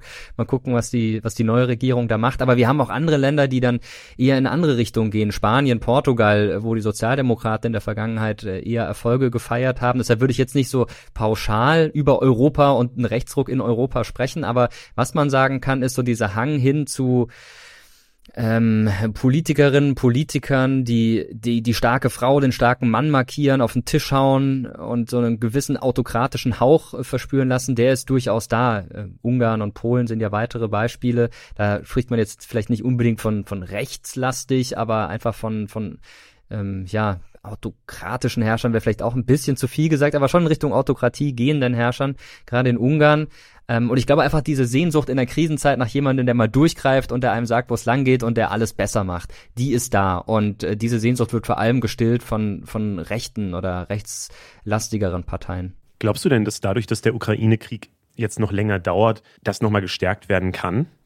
Das kann schon sein, kann aber auch genau in die andere Richtung gehen. Das hängt dann immer davon ab, wie sich die Leute bewähren, die dann da auf dem Stuhl sitzen. Das wird interessant sein zu beobachten, wie Meloni sich schlägt, auch mit zwei Männern, mit denen sie da zusammenarbeitet, die ich glaube, das hat jetzt irgendwie geschluckt haben, dass da eine Frau sitzt, aber das grundsätzlich äh, vielleicht gar nicht so toll finden und das jetzt erstmal nur als Kompromisslösung angesehen haben. Ich bin gespannt, wie sich das weiterentwickelt. Aber was der Ukraine-Krieg gezeigt hat und was er auch bewiesen hat, ist, dass Europa, wenn es will, zusammenstehen kann und gemeinsam Entscheidungen treffen kann und das auch ziemlich schnell. Jetzt scheren gerade Polen und Ungarn ein bisschen aus. Da geht es dann um ja, mögliche Subventionen, die gestrichen werden und dann nimmt man das als, als Faustpfand äh, und sagt, ja gut, also wenn ihr uns die Subvention streicht, dann stimmen wir auch der Ukraine-Hilfe nicht zu, selbst wenn wir dafür wären, also sagt man nicht offiziell, aber das ist eigentlich ganz klar, das schwingt da mit. Ähm, aber letztendlich fand ich das erstmal ganz ermutigend, dass ähm, die Europäische Union da handlungsfähig war und ist. War das denn am Ende ein gutes Jahr für die Europäische Union oder ein schlechtes Jahr? Also für diesen europäischen Gedanken, wenn man das mal so äh, formulieren will. Für den europäischen Gedanken war es, glaube ich, unterm Strich ein gutes Jahr, weil viele Menschen gesehen haben, es hilft, wenn man sich zusammentut. Gemeinsam ist man stark. Äh, wenn jetzt jedes Land allein stehen würde, dann wäre die Angst vor einem Angriff Russlands auf weitere Länder wahrscheinlich viel größer. Aber jetzt weiß zum Beispiel Polen, man hatte andere Länder im Rücken. Die NATO spielt dabei natürlich auch noch eine Rolle. Ähm, aber wenn es sein muss, steht man da zusammen und ich, ich denke mal, das hilft. Und das, was nicht geklappt hat 2015 bei diesem großen Ansturm von Menschen, die nach Europa gekommen sind, um, um Asyl zu suchen, dass man die gleichmäßig verteilt, das klappt jetzt deutlich besser, was vermutlich damit zusammenhängt, dass die Menschen aus einem Kulturraum kommen, der unserem ähnelt und da ist die Bereitschaft viel größer, diese Menschen aufzunehmen, insbesondere in Polen, die da großartige Arbeit leisten, aber auch in anderen Ländern und das kann natürlich auch den europäischen Gedanken stärken. Ja, und das abschreckende Beispiel Großbritannien, da muss ich einmal kurz noch drüber reden. Ja. Äh, was war da denn los eigentlich in diesem Jahr? Ähm, wir kamen von Boris Johnson, hatten dann einmal kurz Liz Truss als äh, Premierministerin, jetzt ist Rishi Sunak, nachdem sie äh, rekordverdächtig früh aus dem Amt ausgeschieden ist und das ganze Land sieht ja gerade so ein bisschen, ja, also auch einerseits sehr gespalten aus, äh, bevölkerungsmäßig. Auf der anderen Seite ähm, leben die natürlich auch gerade in so einer Krisensituation. wie guckst du denn da drauf? Ja, das kommt mir ein bisschen vor, wie als wäre ein Floß irgendwie auf einem Meer, das total unruhig ist und eigentlich ist egal, wer da drauf steht. Steuern kannst du es eh nicht so richtig. Und so ähnlich ist es, glaube ich, mit dem Sitz des äh, Regierungschefs oder der Regierungschefin in Großbritannien. Ich meine, Boris Johnson hat sich in der Vergangenheit einige höchst fragwürdige Dinge gemacht. Liz Truss hat es auch direkt mal falsch angepackt und hat die, die Konsequenzen dafür dann schnell zu spüren bekommen. Aber vermutlich könnte da auch der beste Regierungschef der Welt sitzen und hätte Schwierigkeiten. Also ich beneide da niemanden, der Regierungsverantwortung in Großbritannien hat das ist einfach eine sehr schwierige Situation, die durch den Brexit entstanden ist. Und an der Stelle finde ich es nochmal wichtig, daran zu erinnern, dass es David Cameron war, der wiedergewählt werden wollte und deshalb das Referendum zum Brexit durchgesetzt hat, obwohl er eigentlich gegen einen Brexit war. Und man kann sich anders sagen, der dran schuld ist, dass der Brexit kam. Und dieser Brexit, der hat einiges ähm, ins Arge gebracht und ins Wanken gebracht und die Folgen, die, die spürt man jetzt sehr stark in Großbritannien. Mhm, das wird auf jeden Fall, glaube ich, noch windig, was dann im nächsten Jahr so passieren wird. Zum Abschluss äh, wollen wir nochmal auf die Proteste im Ausland schauen, vor allem die jetzt am Jahresende das geprägt haben, nämlich Iran und China. Seit dem Tod der Studentin Gina Massa Amini im September gibt es ja eben diese großen Proteste im Iran. Tausende Menschen gehen da auf die Straße, Frauen verbrennen ihre Kopftücher, schneiden sich die Haare ab und es gibt riesige Streiks. Was sie fordern, ist der Sturz des Mullah-Regimes. Iran ist ja seit 1979 eine Diktatur, in der islamisches Recht herrscht. Es gibt keine Meinungsfreiheit und Frauen haben relativ klar keine Rechte oder kaum Rechte. Mittlerweile hat das Mullah-Regime zwei junge Demonstrierende hingerichtet, zwei junge Männer. Trotzdem protestieren die Menschen weiter. So Proteste gab es im Iran ja in den letzten Jahren immer mal wieder. Was ist denn an diesen aktuellen Protesten so besonders?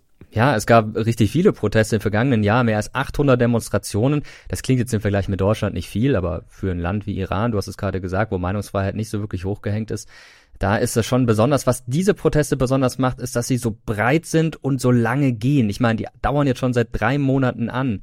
Und nicht nur deshalb denke ich, dass das Regime da gerade so hart durchgreift. 2019 gab es schon mal eine ähnliche Protestwelle, die richtig brutal niedergeschlagen wurde von der Regierung. 1500 Menschen kamen damals ums Leben und dann war es schnell wieder vorbei. Aber ich denke, die Proteste aktuell werden nicht so schnell abebben. Ähm, insbesondere, weil viele Frauen da jetzt auf die Straße gehen und für ihre Rechte einstehen und die werden nicht mehr zurückstecken wollen. Die wollen nicht mehr zurück in die Zeit vor den Protesten. Und was auch besonders ist, ist, und das finde ich in den Medien ein bisschen zu wenig abgebildet, dass die Kurden im Land dabei eine große Rolle spielen. Zehn Prozent ungefähr im Iran sind kurdische Abstammung, vor allem im Westen, teilweise auch im Osten. Und äh, du hast es gerade schon gesagt, die Frau heißt eben nicht nur Massa Amini, die da ums Leben gekommen ist, sondern Gina Massa Amini. Und Gina ist ihr kurdischer Name. Den durfte sie aber nicht tragen im Iran, weil das den Kurden verboten ist. Sie sind offiziell nicht als Minderheit anerkannt im Land. Was damit zusammenhängt, da du mal jetzt sehr weit ausholen, dass sie 1979 die Kurden in ihren Gebieten ähm, die das Referendum über die Islamische Republik abgelehnt haben. Das hat sie von Anfang an ähm, in schwierige Verhältnisse mit der Regierung gebracht und die Kurden versuchen jetzt auch diese Gelegenheit zu nutzen, um mehr Rechte zu bekommen. Die wollen keinen eigenen Staat im Iran, zumindest die allermeisten nicht, aber sie wollen einfach gleichwertig äh, angesehen werden und Minderheitenrechte haben. Und dass sich jetzt Menschen im Iran mit den Kurden solidarisieren, das ist wirklich neu. Das gab es in der Vergangenheit nicht und das ist eine Entwicklung, die der Regierung Angst macht. Denn die Kurden mit Iranern, mit persischen Iranern sozusagen zusammen, das kann ganz schön wirkungsmächtig werden. Mhm. Und generell, dass diese Proteste, glaube ich, über wahnsinnig viele verschiedene Schichten auch gehen, was es vorher bei den früheren Protesten nie so gab. Ähm, ich würde aber auch nochmal auf die chinesischen Proteste gucken. Die sind natürlich nicht annähernd so groß gewesen, sind auch äh, aktuell schon wieder veräppt. Äh, aber trotzdem finde ich es irgendwie krass, dass ähm, da plötzlich überhaupt mal so so breit demonstriert wird, dass man in Deutschland davon überhaupt hört. Da ging es natürlich um diese Null-Covid-Politik, war insofern auch erfolgreich, die Proteste, als das da ein bisschen gelockert wurde. Für mich ist es so ein bisschen, kann man beides zusammenfassen in diesem die Völker stehen auf, um, äh, um ein bisschen Demokratie und Mitspracherecht in ihrem Land zu haben. Und im ganz Großen gesehen ist es ja so die Frage, ähm, was gewinnt da gerade? Ist es so dieses demokratische, freie System oder ist es so das autoritäre System, wo zum Beispiel Russland für steht, wo das Mullah-Regime im Iran für steht oder wo auch China äh, aktuell für steht? Ist das, kann man das so sagen, dass es gerade diesen Kampf auf der Weltbühne gibt? Hm, ich glaube, das ist ein bisschen schwierig zu vergleichen, denn im Iran ist die Situation eine andere. Da sind auch Teile der Mullahs, der Geistlichen, nicht einverstanden damit, wie es im Land läuft und, und stehen auf und äußern sich kritisch über die Regierung. Da geht es darum, dass das ganze System in Frage gestellt wird. Das haben wir in China nicht. Da ging es wirklich explizit bei den Protesten um diese Zero-Covid-Politik. Menschen wurden eingesperrt, ganze Städte wurden abgeriegelt und das hat natürlich was mit den Menschen gemacht. Einige, ja, sagen sicherlich, wir wollen hier mehr Mitspracherecht, wir wollen Demokratie, aber das sind nur ganz wenige. Also die Proteste, die drehen sich vor allem oder haben sich vor allem um dieses eine Thema gedreht. Und wenn da Leute gerufen haben, Xi Jinping muss zurücktreten, dann meinten sie, er soll zurücktreten, weil er diese Zero-Covid-Politik zu verantworten hat. Ähm, insofern würde ich jetzt nicht davon sprechen, dass hier ähm, ein großes Aufbegehren gegen autokratische Systeme stattfindet.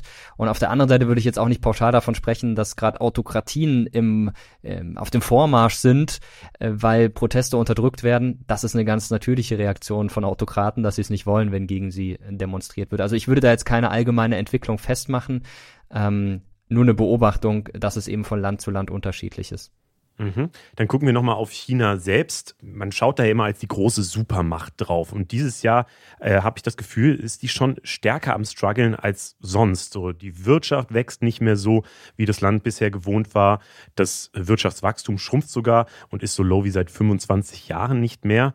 Ähm, vor allem äh, ja, ist es ja auch eine kritische Situation für Taiwan oder auch Südkorea, äh, die das überholen aktuell, was Xi Jinping nicht so cool findet offensichtlich. Ein Grund ist auch die Corona-Politik. Die Lockdowns haben die Wirtschaft ausgebremst. China ist ja ganz lange eine strikte Null-Covid-Politik gefahren. Also die Regierung löst sich da langsam jetzt so von.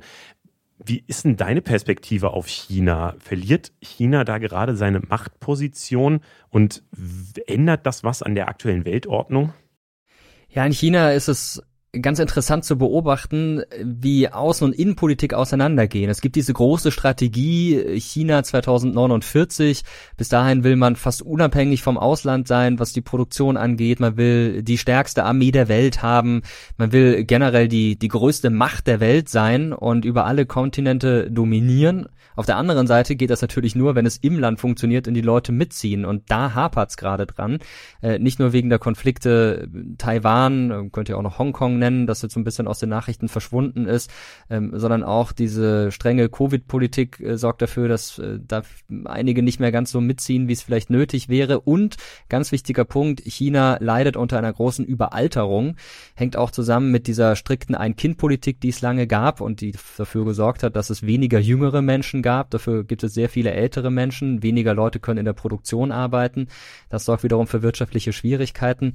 Ja, es, es stockt so ein bisschen äh, beim chinesischen Motor und die, die großen außenpolitischen Ambitionen, die geraten so ein bisschen unter die Räder.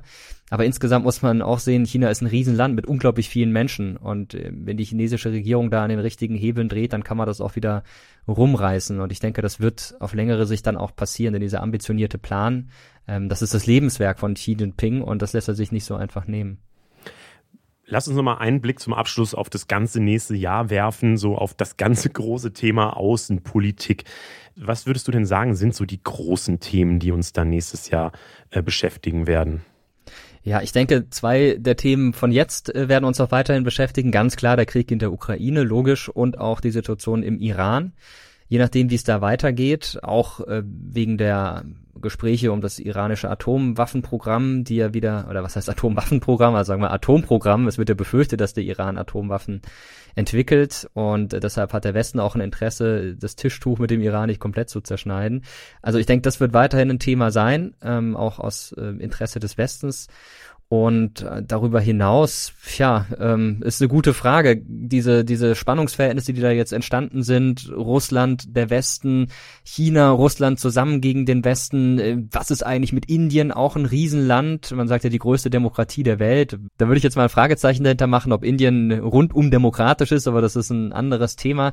Will sicherlich auch künftig eine größere Rolle spielen. Dann gibt's den Konflikt mit Pakistan, auch da droht immer wieder eine atomare Auseinandersetzung, ist bei uns so ein bisschen aus dem Blick geraten die ganze Frage, wie geht's im Pazifik weiter? Ähm, Japan, Russland, auch hier Spannungsverhältnis. Also ich glaube, es bauen sich da gerade sehr große Fronten auf, die wir in der Vergangenheit eigentlich überwunden geglaubt hatten. Und dieses Verhältnis aus dem Kalten Krieg, zwei Großmächte stehen sich gegenüber, das erleben wir jetzt äh, zunehmend wieder, aber mit drei Großmächten, nämlich mit China, Russland und den USA. Man könnte natürlich noch die Europäische Union da irgendwie mit reinzählen, aber würde ich jetzt an der Stelle mal nicht machen. Und wie das Kräfteverhältnis da ausbalanciert wird, das ist gerade die große Frage und das wird nächstes Jahr sicherlich auch eins der entscheidenden Themen sein. Danke dir, Mirko. Gerne. Zum Abschluss unseres kleinen Jahresrückblicks sprechen wir auch noch über Geld bzw. die Wirtschaft. Da kann man dieses Jahr ja kaum dran vorbei, auch wenn es vermutlich für viele so ein bisschen kompliziert klingt. Wir wollen das hier alles mal so ein bisschen sortieren noch. Und dafür bin ich sehr froh, dass Felix Hoffmann am Start ist. Als kleine Vorpremiere kann man sagen. Er ist nämlich einer der Hosts von unserem bald startenden Wirtschaftsformat, das es ab 2023 dann geben soll. Hey Felix, cool, dass du am Start bist. Ich freue mich riesig über die Einladung. Vielen, vielen Dank. Vielleicht erstmal aus meiner Sicht so als Nicht-Wirtschaftsexperte. es sah ehrlich gesagt so aus wie so ein richtig krasses Jahr für die Wirtschaftswelt, oder? Also natürlich die Inflation, die Abhängigkeiten von Öl und Gas, über die viel geredet würde, Aktienabstürze, auch eine große Angst vor Wirtschaftseinbrüchen oder Masseninsolvenzen und so, was da alles diskutiert wurde und so. Ist es nur meine Sicht, weil ich mich jetzt das erste Mal so richtig viel damit beschäftigt habe, auch durch diesen Podcast, oder äh, war es wirklich ein turbulentes Wirtschaftsjahr? Ich glaube, es war in jeder Hinsicht ein unglaublich turbulentes Jahr und natürlich auch für die Wirtschaft. Also diese Dinge, die passiert sind, ähm, die Nachwirkungen der Corona-Pandemie, dann natürlich der Ukraine-Krieg.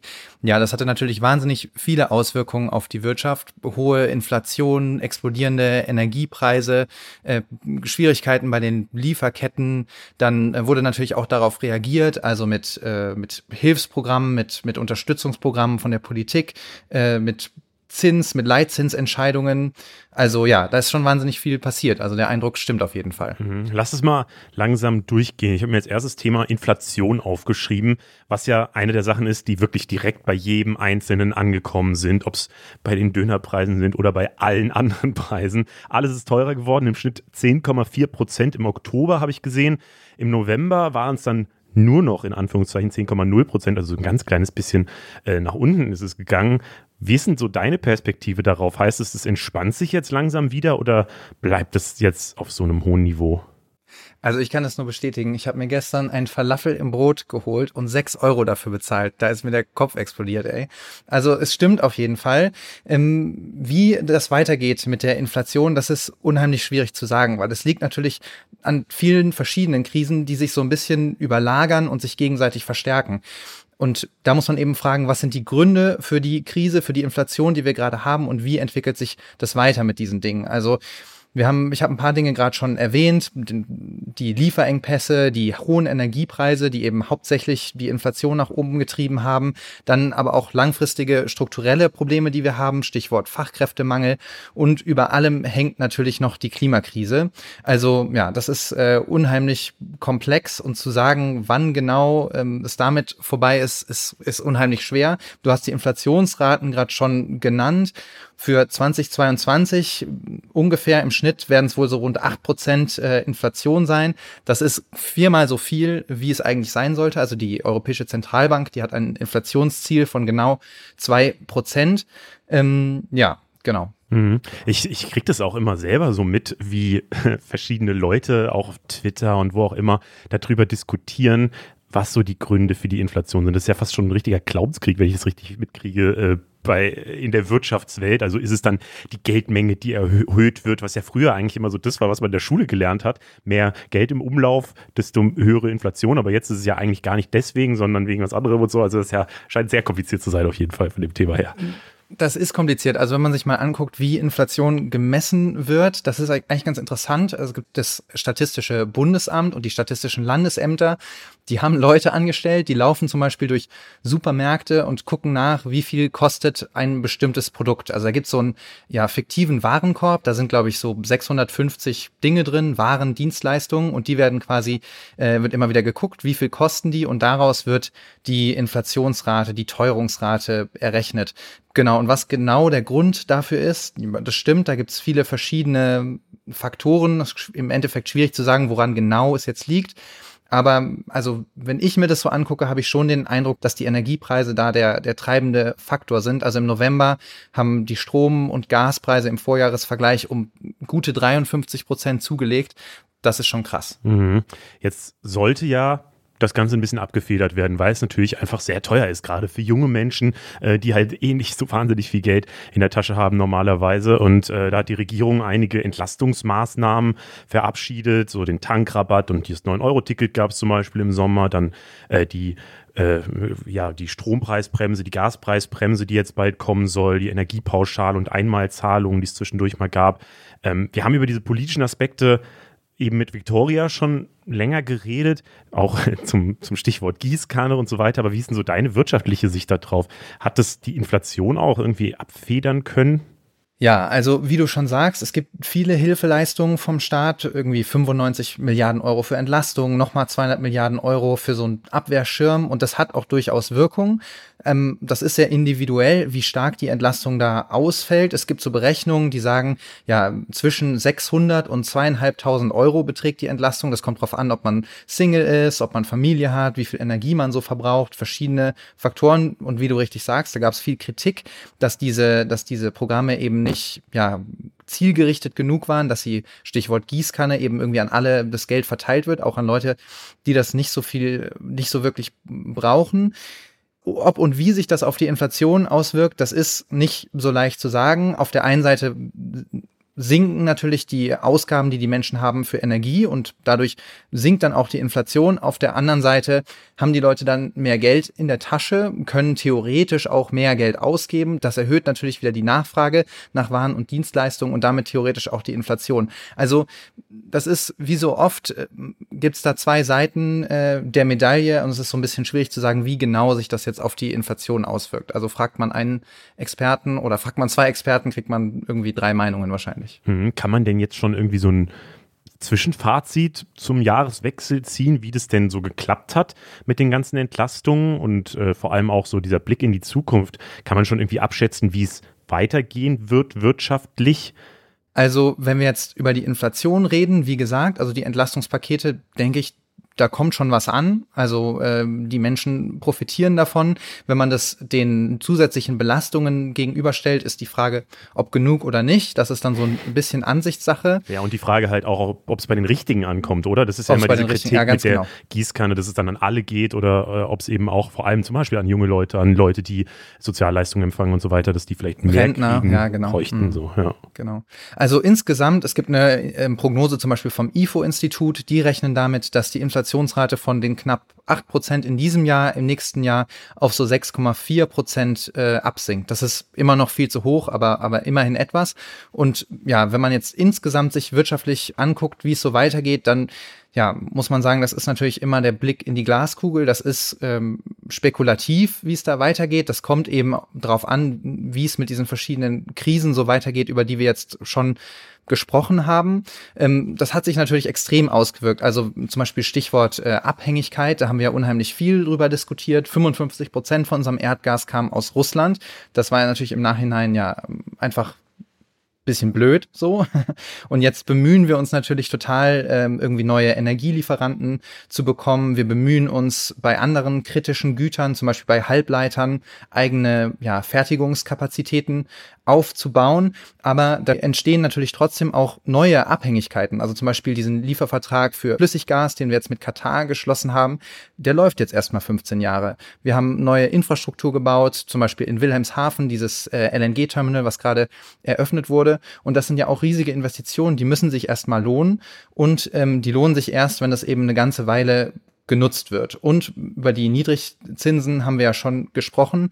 Ähm, das ist schon echt äh, ja ein grundlegender geldpolitischer Wandel, der da, der da eingeleitet wurde mit dieser mit dieser Zinswende. Also all das sind Dinge, die werden langfristig ja verändern, wie wir wirtschaften äh, und wie es um unsere Wirtschaft so steht. Mhm. Äh, damit haben wir auch schon so die die die persönliche Ebene verlassen. Also das ist ja jetzt nicht mehr nur, äh, was bei mir dann ankommt oder ob ich weniger Geld in der Tasche habe oder so, äh, sondern das ist ja dann wirklich auch die große Frage für Deutschland so, mit wie, wie machen wir da eigentlich weiter? Du hast gerade schon gesagt, diese Abhängigkeiten, die ja abgebaut wurde, da wurde ja richtig viel diskutiert, dass man jetzt natürlich das russische Gas, das russische Öl und so ersetzen muss und andere ähm, Quellen dafür finden muss. Ähm, und auch bei sowas wie diesen Medikamentenengpässen, die es ja jetzt gerade gibt, ist das ja auch wieder so ein Thema. Wollen wir eigentlich, also war es eigentlich so schlau, dass Medikamente nicht mehr in Deutschland produziert werden, größtenteils, sondern irgendwo aus dem Ausland und dann haben wir die plötzlich nicht mehr. Wie siehst du das langfristig? Also ist es so ein Trend, der jetzt startet, dass man alles wieder nach Deutschland holt und hier eher alles selber produzieren lässt und es dadurch halt ja weniger internationale Zusammenarbeit gibt, weil weiß ich nicht, ich habe in der Schule doch gelernt, dass das ein riesengroßer Gewinn für uns alle ist, dass, es, äh, dass wir zusammenarbeiten auf der Welt mhm. und dass das natürlich Kriege äh, stoppt, weil man ja so viel miteinander redet über die Wirtschaftsbeziehungen und so weiter. Es wäre ja auch irgendwie doof, wenn das jetzt wieder alles aufhört, oder? Ja, also ich glaube, du hast da schon recht und ich glaube auch nicht, dass das einfach alles zurückgedreht wird. Das geht auch gar nicht. Also Abhängigkeiten wird es immer geben. Ähm, und ich glaube, Abhängigkeiten sind im Prinzip ja auch nicht immer schlecht. Das stimmt schon, was du sagst. Aber diese Abhängigkeiten, die müssen so ein bisschen auf Gegenseitigkeit beruhen. Das war mit Russland eben nicht der Fall. Und zum Beispiel, vielleicht können wir auch noch über China reden. Da ist es, ist es schon mal gar nicht so. Problematisch sind Abhängigkeiten natürlich auch insbesondere bei Gütern, wo es so um Schlüsseltechnologien äh, geht und wenn diese eben nicht leicht zu ersetzen sind. Also ja, Medikamente sind ein Beispiel, aber zum Beispiel auch seltene Erden. Da beziehen wir wahnsinnig viel aus China. Die sind super wichtig für Elektromotoren, für Photovoltaikanlagen, für Windturbinen, also für unsere Energiewende. Ähm, oder zum Beispiel Mikrochips, äh, die wir, die wir aus Taiwan beziehen. Ähm, auch das ist ja ein Riesenthema, wenn wir über China sprechen. Und ja, es gibt natürlich Versuche, diese Abhängigkeiten zu verringern. Ich habe es vorhin schon kurz erwähnt. Es gibt ein Projekt, das heißt Silicon Saxony. Also da geht es darum, eine Halbleiterproduktion in Sachsen hochzuziehen. Ähm, gibt es auch viel Gelder von, äh, von der EU. Zum Beispiel Bosch äh, will da Milliarden investieren. Äh, es gibt einen Chiphersteller, Infineon heißt der, der will fünf Milliarden investieren in neues äh, Werk in Dresden. Ähm, also ja, da gibt es schon wahnsinnig viele Bemühungen. Ja. Zusammenfassend kann man sagen, man will so ein bisschen diese Abhängigkeiten abbauen, äh, aber so ganz wird man da wahrscheinlich nicht drum rumkommen. Wie ist denn das Verhältnis mit China aktuell wirtschaftlich, weil du das angesprochen hast? Ja, also China ist weiterhin äh, der wichtigste Handelspartner. Also 2021 äh, war China der wichtigste Handelspartner von Deutschland zum sechsten Mal in Folge. Aber natürlich hat der Angriffskrieg äh, Russlands gezeigt, diese Abhängigkeiten, die sind super gefährlich. Mit Russland war das schon schwierig, aber mit China ist dieses Problem also wirklich noch deutlich verschärfter. Wir haben ein riesen Handelsdefizit gegenüber China. Jetzt im ersten Halbjahr waren das 40 Milliarden Euro. Das war ein absoluter Rekord, soll heißen, wir sind deutlich abhängiger von China als umgekehrt. Und dieses Problem, das verschärft sich auch immer weiter. Also wir, wir verkaufen immer mehr nach China und China immer weniger an uns, gemessen am, am gesamten äh, Außenhandel. Das gilt übrigens insbesondere für große Unternehmen, also Volkswagen, BMW, Mercedes-Benz, äh, BASF, die investieren wahnsinnig viel Geld in China. Also da muss man so ein bisschen sagen, ja, die haben irgendwie den, den Schuss äh, noch nicht so richtig gehört. Und die Frage, du hast ja vorhin schon äh, über Politik auch gesprochen, aber die Frage ist auch so ein bisschen, ob die Politik da ihre Hausaufgaben gemacht hat. Also wenn man denkt an die, an die China-Reise von Scholz, hat er irgendwie so eine Handelsdelegation mitgenommen. Da gab es auch unheimlich viel Kritik. Ja, und wenn man sich so anguckt, was in China gerade so passiert, also irgendwie dieser Parteitag, äh, zunehmende Alleinherrschaft von Xi Jinping, Menschenrechtsverstöße und dann auch so ein ganz grundlegender Systemkonflikt zwischen Demokratie und Autokratie. Also das ist schon sehr fraglich, wie abhängig wir uns da gemacht haben. Und ja, man müsste einfach die Frage stellen, wie wir, wie wir da so ein bisschen rauskommen. Hm, die große Gefahr dahinter ist ja, wenn ich das richtig verstehe, immer, dass China auch irgendwann mal auf die Idee kommen könnte, einen Angriffskrieg zu starten, zum Beispiel gegen Taiwan. Und das wäre ja auf jeden Fall ein Moment, wo man als Deutschland dann wieder vor der Entscheidung steht, also wahrscheinlich wieder die Entscheidung treffen muss, die Wirtschaftszusammenarbeit äh, weitestgehend zu beenden oder total zu beenden, was halt nochmal eine riesengroße Schockwelle für die deutsche Wirtschaft bedeuten würde. Deswegen ist es, glaube ich, jetzt wichtig, diese Abhängigkeit abzubauen. Aber ich glaube auch nicht, also zumindest alle Analysen, die ich dazu lese und äh, was Mr. Wissen to Go sagt und alles, ähm, deuten ja jetzt erstmal nicht darauf hin, dass das so un unmittelbar bevorsteht. Deswegen da muss man sich, glaube ich, jetzt auch nicht die größten Sorgen machen. Aber, ja, oder? Ja, ja, es kommt darauf an, wen man fragt. Also zum Beispiel die, die Bundesregierung hat äh, in ihrem Koalitionsvertrag vereinbart, dass sie eine neue China-Strategie äh, entwickeln wollen. Da wird jetzt irgendwie so dran gearbeitet, federführend äh, natürlich im Außenministerium, aber auch im Wirtschaftsministerium. Da sind äh, zwei Papiere öffentlich geworden, eins aus dem Außenministerium, eins aus dem Wirtschaftsministerium. Und in diesem Papier aus dem Wirtschaftsministerium von Habeck, da steht drin, dass sie damit rechnen, dass bis 2027 China Taiwan angreifen wird. Das steht da so drin. Ähm, da wurde viel drüber diskutiert. Ähm, ob das, das ist eine Position, die nicht mit der Bundesregierung abgestimmt ist, muss man auch dazu sagen. Aber man scheint äh, mehr oder weniger damit zu rechnen und das hätte schon echt krasse, krasse Folgen, mhm. muss man sagen. äh, ja, hätte ich nicht so viel Bock drauf, ehrlich gesagt. Nee, ich auch nicht. Wäre ich auch nicht. nicht so cool. Ich kann mir aber jetzt schon wieder vorstellen, wenn wir das auf Instagram alles so posten würden, dann würde sofort jemand drunter schreiben, ja, aber wir machen uns ja noch abhängiger gerade von den USA und die sind ja auch schlimm und so. Ähm, wie sieht denn das aus? Weil tatsächlich, wenn man mal so guckt, äh, wir, wir arbeiten schon sehr viel enger mit den USA zusammen und gerade ähm, auch was zum Beispiel Gasversorgung angeht, äh, gibt es ja auch äh, relativ viele Deals mit den USA, ähm, die, die eben so die, den Einfluss der USA bei uns äh, verstärken können. Wo ich jetzt persönlich sagen würde, jo, aber das ist ja auch eine Demokratie und die teilen halt unsere Werte viel eher. Und da sieht es jetzt auch nicht so aus, als würden die den, den riesen Einmarsch irgendwo starten oder so, sodass es unsere Werte komplett verletzen würde. Aber wie siehst du das aus dieser wirtschaftlichen Abhängigkeit? Erstmal würde ich dir recht geben, wenn jemand in die Insta-Kommentare schreibt, äh, USA sind äh, genauso schlimm wie China, dann äh, kann ich nur den Kopf schütteln. Also äh, in China, in Xinjiang werden irgendwie äh, Arbeitslager betrieben. Also das ist wirklich äh, nicht vergleichbar. Aber es stimmt natürlich, wir sind äh, von den USA auch wirtschaftlich abhängig, ja, das ist ein sehr, sehr wichtiger Handelspartner. Ähm, 2021 äh, war es der drittwichtigste Handelspartner für uns und natürlich, also die, die Präsidentschaft von Trump hat natürlich auch gezeigt, dass das dort schnell kippen kann. Ne? Also das muss man vielleicht nicht abstreiten. Die, die Präsidentschaftswahlen 2024, das wird auch für uns ein extrem wichtiges politisches Ereignis, richtungsweisend. Und Biden, das muss man auch sagen, hat natürlich nicht alle Entscheidungen auch im wirtschaftlichen Bereich von Trump einfach rückgängig gemacht. Es gibt schon noch so ein bisschen so eine America First äh, Politik im, im Wirtschaftsbereich. Biden versucht, die heimische Wirtschaft zu unterstützen. Klar, die haben auch Rieseninflation, wirtschaftliche Probleme. Biden will wiedergewählt werden. Da gab es jetzt gerade diesen Inflation Reduction Act. Da nimmt die äh, US-Regierung 370 Milliarden Dollar in die Hand. Das ist echt richtig viel Holz, zum Beispiel um erneuerbare Energien auszubauen. Aber, und das ist wichtig, um von diesem Programm zu profitieren, müssen die Unternehmen in den USA investieren und produzieren. Das hat bei der EU so ein bisschen die Alarmglocken bimmeln lassen. Da hat man eben ja von Protektionismus gesprochen. Also zum Beispiel sollen E-Autos nur noch dann gefördert werden, wenn die verbauten Batterien äh, in Nordamerika gefertigt wurden. Und dann befürchtet die EU natürlich, wahrscheinlich zu Recht, dass viele Autobauer eben in die USA abwandern könnten, weil eben dort zum Beispiel auch die Energie billiger ist und weil man man eben von diesem Programm äh, profitieren kann. Ja, also da gab es schon Warnungen vor einem Handelskrieg. Das wäre ganz, ganz sicher nicht in unserem Interesse und auch nicht im Interesse der USA. Gerade jetzt, wo man sich eben ja in einem heiß laufenden Konflikt auch mit, mit China befindet, aggressive Verhalten von Russland. Also ja, es gibt da durchaus offene Fragen in den Handelsbeziehungen zu den USA, aber sie sind trotzdem ein super wichtiger Partner. Und an der Stelle vielleicht auch noch mal ein, ein starkes Wort, ein gutes Wort für europäische Zusammenarbeit, weil die USA sind natürlich eine riesige Wirtschaft und damit wir irgendwie da Verhandlungsgewicht auch haben und so ein bisschen ja für unsere für unsere Interessen auch einstehen können, macht sicher Sinn, sich auf europäischer Ebene abzustimmen, weil ja dann sind wir eben auch haben auch mehr Gewicht auf der internationalen Bühne. Voll, würde ich auch komplett unterschreiben. Vielleicht noch als letztes Thema ähm, ein, eine Überschrift, die mir so in der letzten Zeit sehr viel untergekommen ist, nämlich die Frage nach dem Ende des Tech-Booms. Äh, also so ein, ganz anderes, konkretes Thema. Zumindest hört man ja gerade immer wieder, dass alle möglichen äh, Technikfirmen, gerade in den USA, äh, ja, strugglen und zum Beispiel sehr viele Leute entlassen. Bei Twitter, bei Meta, bei Amazon, ich weiß nicht, ich glaube, bei gefühlt allen Firmen ist das so gewesen.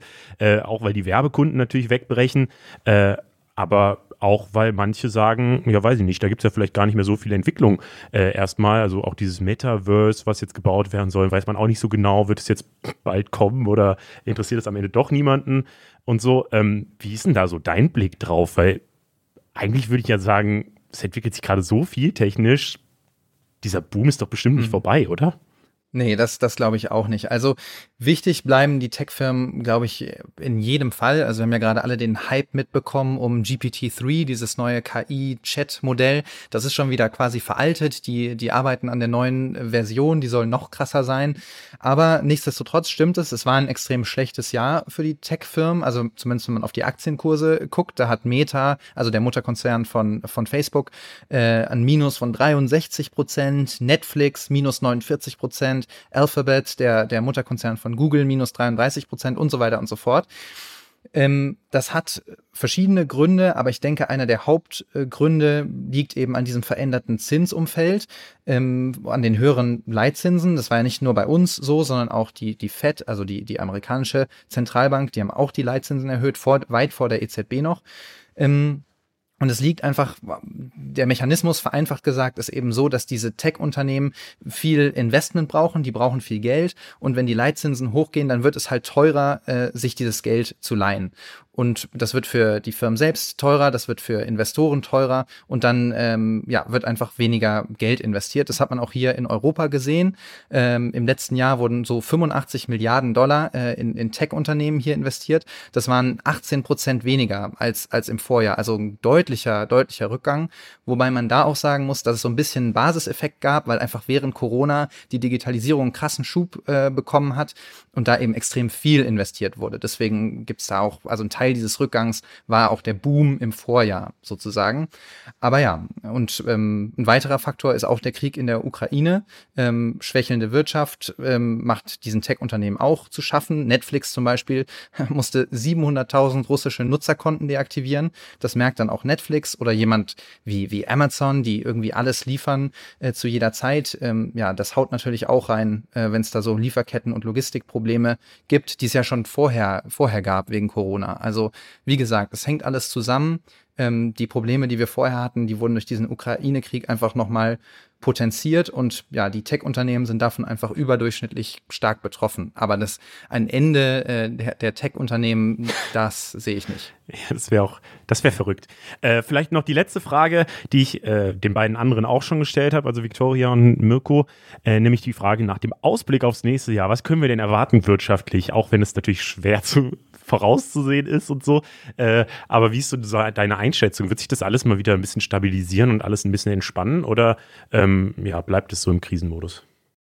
Ja, also ich glaube, so schnell kommen wir nicht raus aus dem Krisenmodus. Wie gesagt, es liegt einfach unheimlich viel übereinander und es sind ja nicht nur irgendwie ja, hoffentlich mittelfristig äh, Dinge, die sich vielleicht lösen, wie der Ukraine-Krieg, äh, knock on wood, hoffen wir jetzt einfach mal, sondern es sind auch einfach so systemische Dinge wie die Klimakrise. Also da müssen wir einfach mal den Kopf aus dem Sand ziehen und uns damit auseinandersetzen und uns überlegen, wie das äh, auf unsere Wirtschaft äh, sich auswirken wird und dann eben auch die Konsequenzen daraus ziehen und den Hintern hochkriegen und was machen.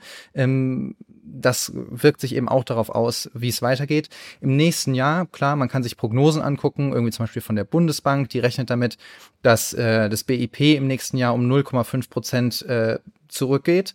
Ähm, ja, also was soll man sagen? Vor einem halben Jahr waren die noch deutlich optimistischer, was den Blick in die Zukunft anging. Das liegt an den Dingen, die wir besprochen haben. Schlechtere Energieversorgung, ähm, eine, eine schwächer ansteigende Auslandsnachfrage, höhere Finanzierungskosten. Aber vielleicht können wir damit enden. Es gibt auch einen kleinen Lichtblick laut der Bundesbank, dass die Wirtschaftsleistung nämlich zwar zunächst schrumpft im nächsten Jahr, aber dann ab der zweiten Jahreshälfte doch sich allmählich erholt. Also ja, das klingt doch nice. Dann haben wir wenigstens ein was Positives, weil ich habe gerade schon gedacht, weil du Klimawandel oder Klimakrise auch gesagt hast, das äh, taucht natürlich bei allen Gesprächen so ein bisschen auf, aber war dieses Jahr nicht so das Riesenthema. Deswegen haben wir jetzt auch in dieser Folge nicht so einen großen Fokus darauf gesetzt. Aber ich glaube, man muss sich immer wieder klar machen, dass das die große Krise im Hintergrund immer Absolut. auch war dieses Jahr. Und selbst wenn jetzt plötzlich die Wirtschaftssituation, die politische Situation und alles wieder irgendwie plötzlich Frieden wäre, wäre das auch immer noch ein Riesenproblem, das wir lösen müssten. Deswegen hoffen wir mal, dass wir nächstes Jahr genug Ressourcen und Zeit und keine Ahnung alles haben, damit wir uns darum kümmern können, weil ich glaube, die Zeit tickt und es wird äh, richtig wichtig, dass wir das tun. Danke, Felix Hoffmann, für deine ganzen Einschätzungen. Ich fand es richtig gut. Sehr, sehr gerne. Vielen Dank für die Einladung. Und das war's dann auch mit unserem Jahresrückblick. Mir ist klar, dass wir jede Menge Sachen gar nicht erwähnt haben, so also den Tod der Queen oder den RBB-Skandal oder äh, das ganze Thema Elon Musk und Twitter und Andrew Tate und was weiß ich alles. Wir mussten uns hier entscheiden. Die ganzen Themen hatten wir ja ziemlich ausführlich in den einzelnen Folgen der Wochen besprochen. Falls euch aber generell irgendwas fehlt oder ihr Themenvorschläge oder Fragen habt oder auch allgemeines Feedback, dann schickt uns das gerne immer per Insta-DM an den Funk-Account oder per Mail an info.funk.net. Das kommt alles bei uns an und wir freuen uns darüber, ganz ehrlich. Startet gut ins neue Jahr rein, lasst euch nichts sagen, 2023 wird euer allerbestes Jahr ever. Wir hören uns wieder am 6. Januar und ja, ich bin Leo Braun, wir sind Funk. Funk ist ein Angebot von ARD und ZDF und wir feiern auf Insta ja gerade die Underdog-Tiere, die es bei der Infotierwahl bisher noch nie geschafft haben zu gewinnen. Deswegen, wenn ihr erratet, was das für ein Tier ist, dann schickt uns gerne die DM, dann kriegt ihr das süßeste Emoji, das wir finden können. Das ist jetzt quasi das Quiz zum Jahresende. Hier ist der Sound.